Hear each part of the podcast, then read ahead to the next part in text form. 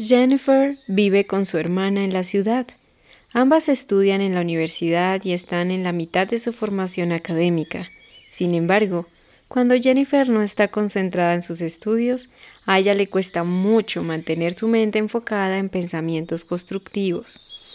La mayor parte del tiempo, Jennifer se la pasa imaginando diversidad de catástrofes, piensa en la cantidad de cosas que podrían ir mal, en las probabilidades pesimistas sobre su futuro, su familia o de cualquier cosa. Jennifer es muy consciente de que todos desbordamos de imaginación, incluso de creatividad, así sea de manera inconsciente. Solo que la mayor parte de las veces usamos estos dos recursos bajo la ansiedad, incertidumbre o incluso la depresión.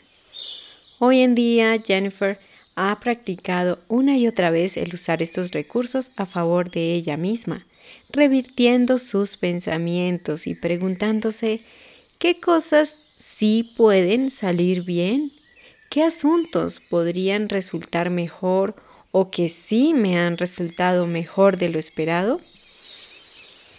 En sus actividades diarias hace las cosas de manera diferente o mucho más divertida, como probar una nueva receta, decirle no a esa persona manipuladora, aprender a manejar sus finanzas o desarrollar ideas innovadoras y recursivas para su propia vida o su comunidad.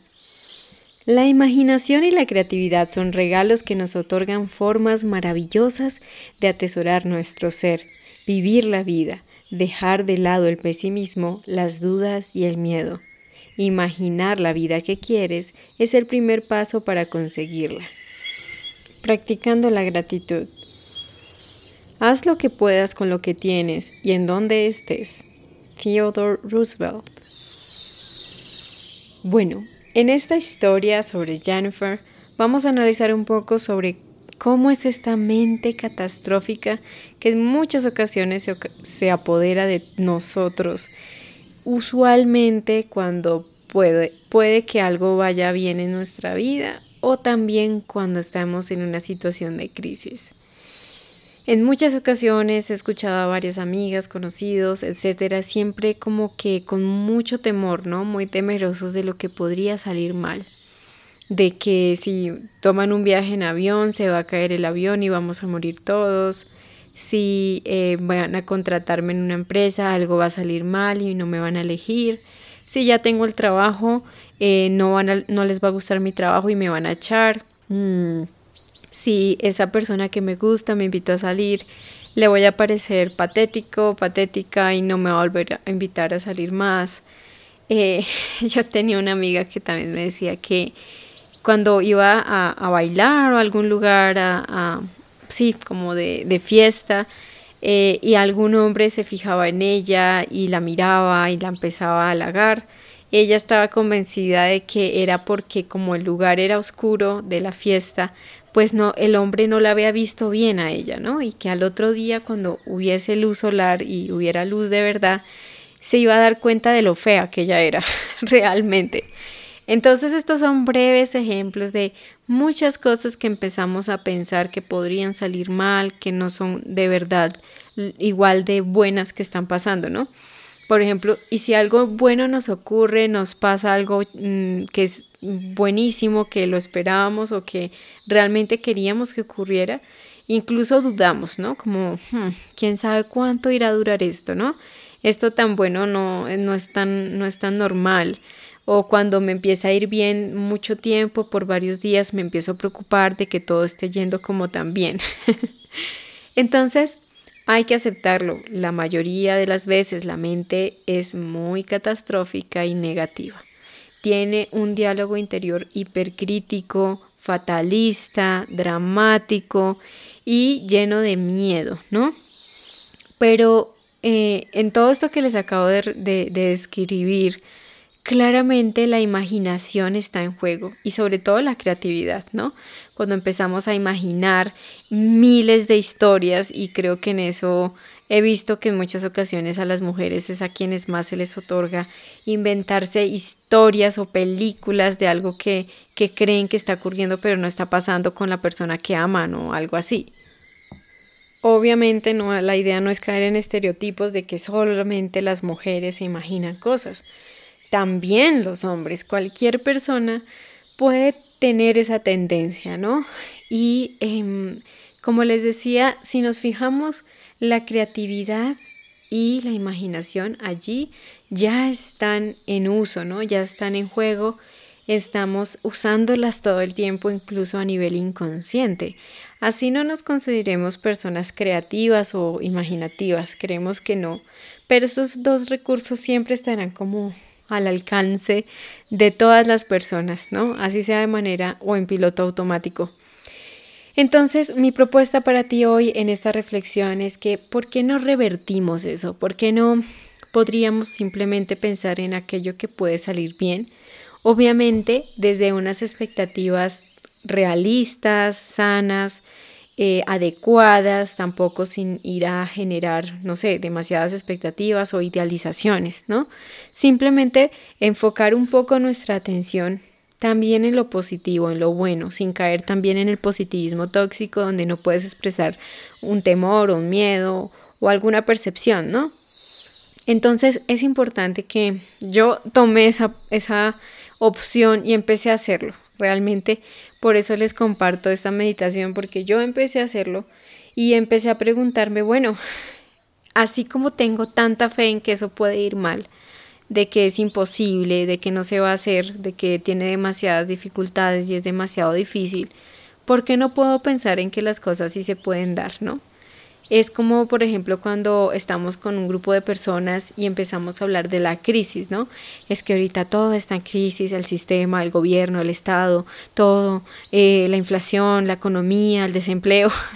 Y creo que es como que les encanta a las personas hablar de eso, ¿no? Como que toma ya, sigamos hablando de la crisis y la crisis y uy, no, sí, mira, él quedó sin trabajo y quebró en cambio, cuando tú llegas a hablar como no, me ha ido bien, me siento bien, creo que estoy agradecida con lo que tengo, me gusta lo que hago, como que las personas no empatizan mucho con eso, ¿no? Y ya no les hace tanta gracia o no resuenan tanto, o de pronto, bueno, sí, me alegra, pero ya, hasta ahí, ¿no? Entonces, incluso podrían llegar a pensar como, ay, qué presumida que es, ¿no? Entonces, es lo mismo. Mi propuesta para ti en este día es que puedas en el día de hoy, en esta semana o en este último tiempo, concéntrate en algo que te haya ocurrido, que haya sido mejor de lo que esperabas o que fue como tú querías, ¿no? O algo que ni siquiera estabas esperando y fue algo bueno que pasó. Concéntrate en esas cosas que te atraen, que te gustan, que te hacen sentir bien, que hayan pasado, que así sean cosas muy básicas, ¿no? Que parecieran insignificantes, pero la vida está llena de pequeños detalles, ¿no? Eh, un ejemplo, pude ir a tomarme un café y me encanta el café, lo pude comer con mi pastel favorito y pude ir a visitar a mis padres, están bien, están con salud. Creo que cuando empezamos a enfocar nuestra atención en otro tipo de cosas, nuestra mente también empieza a cambiar. Por ahí leí una frase que decía como que nuestra energía se dirige hacia donde pongo mi atención, hacia esa dirección va mi energía.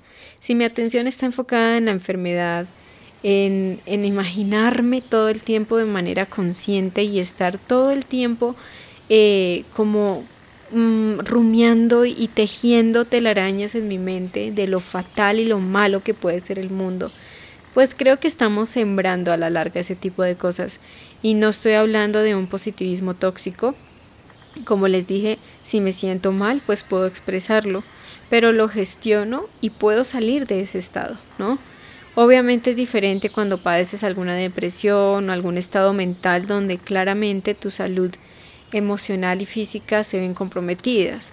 Pero hacer estos pequeños ejercicios, yo los he practicado y me han servido muchísimo me han ayudado a tener un enfoque diferente de la vida, pensar, bueno, ¿por qué en vez de imaginar que el avión se va a caer, por qué no puedo imaginar que el avión llega a su, a su destino, donde de pronto de casualidad me pueden dar, no sé, eh, la primera clase accidentalmente sin pedirlo? O sea, poner la creatividad y la imaginación al contrario, ¿no? Invertirlas ahora, hacer esa inversión de pensamiento, decir, bueno, ¿por qué no puedo imaginar que esto puede ir bien? ¿Por qué no puedo empezar a confiar en la vida, en el universo alrededor, de las cosas que sí podrían salir bien, las que ya han salido bien, pues agradecerlas, ¿no? Y pensar en que todo eh, aquello que yo me enfoco es lo que voy a tener realmente en mi vida. Entonces, quería eh, traer esto para hoy, para todos aquellos que hemos tenido esta situación con nuestras mentes catastróficas, donde mm, es la mente la que nos gobierna, son los pensamientos los que nos gobiernan. Una vez hablaba con alguien y me decía, yo imagino que mis pensamientos son como niños que eh, empiezan a saltar y a brincar y a gritar y a jugar y a, encaramarse en todas partes. Y si no trato de, ponerlos en orden y amablemente decirles que se calmen, van a seguir agarrando todo a su paso. Y eh, es lo mismo, mis pensamientos empiezan a brincar, a saltar, a maquinar muchísimas cosas. Y si no les bajo el volumen, van a seguir gritando en mi vida y van a dominar mi vida. Y por ende, pues de mis pensamientos se deriva mi estado emocional. Si nos fijamos bien, nuestra manera de sentirnos está muy con correlacionada y conectada con los pensamientos que nos decimos a nosotros mismos. Si me digo una y otra vez soy fea, soy fea, pues me voy a empezar a sentir mal no me siento suficiente, me siento indigna, me dejo tratar mal, permito que los demás se burlen de mí porque me siento fea y lo creo, ¿no? Además de que los pensamientos magnetizados con las emociones tienen un poderoso potencial para em, generar en nuestras vidas las experiencias que confirmen nuestras creencias y que podamos decir después, si ves, te dije, tengo razón. Otra de los pensamientos que a veces yo he escuchado mucho es como eh, todos los hombres son iguales, todos son infieles, ya no hay hombres em, disponibles, todos están con pareja. O todas las mujeres son interesadas, todas solamente buscan lo que puedan ganar para sí. Y son creencias que empiezas a magnetizarlas con tus emociones, a alimentarlas con tus pensamientos y estás realmente forjando que a tu alrededor ocurran circunstancias, experiencias y situaciones que confirmen tus creencias, tus bloqueos, tus creencias limitantes y eh, también estos bloqueos de, de tus percepciones, tus bloqueos mentales también, ¿no? Entonces, ¿qué pasaría si nosotros empezamos a desbloquear esas cosas? pues claramente empezaremos a vivir otras experiencias diferentes. Yo les comento esto porque lo he vivido, lo he experimentado y funciona, o sea, es real. Sin embargo, no me crean. Yo no hago estos podcasts para que me crean, para que, mejor dicho, digan, no, Sonia tiene la razón. No, es para que ustedes lo experimenten, para que tengan otra perspectiva de ver las cosas, tengan otra opción y si lo quieren, pues tomar lo que decidan tomar, lo que les parezca útil y vivirlo por ustedes mismos, ¿no? Experimentarlos en su propia piel. Entonces, te dejo con estas preguntas, ¿no? ¿Cuáles son esas creencias que te repites a diario y te machacas todo el tiempo, que magnetizas con tus emociones y también te hacen andar como en una en una atmósfera como determinada, ¿no? Como o triste todo el día o súper airadísimo, lleno de ira, de furia, de rabia, peleas en el tráfico, peleas con la gente, con tus hijos, con tu pareja y ni siquiera tienen la culpa, ¿no? Entonces piensa, piensa qué, qué creencias, qué bloqueos, qué creencias limitantes, creencias erróneas te dices todo el tiempo, están allí como tejiéndose y tejiéndose en a diario y piensa, ¿no? También en eso, ¿no? En, en poder ver, bueno, ¿por qué no utilizo mi creatividad y la imaginación? La imaginación pareciera que fuera solamente para los niños, ¿no? Como la imaginación es para lunáticos. Pero la imaginación tiene muchas cosas más eh, que ver en nuestra propia vida, para nuestros trabajos, incluso muchas soluciones a los problemas de hoy y de muchas historias atrás han tenido que ver con la imaginación y la creatividad. Y es allí donde podemos también alentar a ese niño, a esa niña interior, a que sigan siendo, eh, sigan eh, estando ahí, ¿no? No dejemos que nuestra alma envejezca. No importa la edad que tengamos, sigamos pues obviamente madurando, pero también permitamos que ese niño y esa niña interior puedan eh, ser felices y también seguirse expresando, seguir siendo almas libres, jóvenes, eh, vitales. Me da mucha risa porque, bueno, eh, a medida que voy cumpliendo años, hay ciertas amigas que me dicen como, ay Sonia, nos estamos haciendo viejas. y yo no lo siento así, ¿no? Yo me callo, las dejo que se quejen, pero esa es su realidad. Son sus palabras que están sembrando en su realidad. Y en efecto, con el paso del tiempo se empiezan a ver más viejas.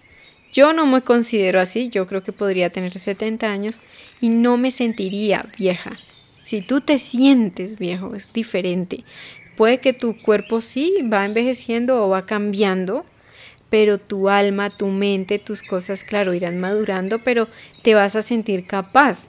Hay gente que empieza a decir, ya me estoy volviendo viejo, soy inútil para todo, no sirvo para nada, todo me duele, y todo les duele, no sirven para nada, y se están haciendo viejos. O sea, son lo que dicen.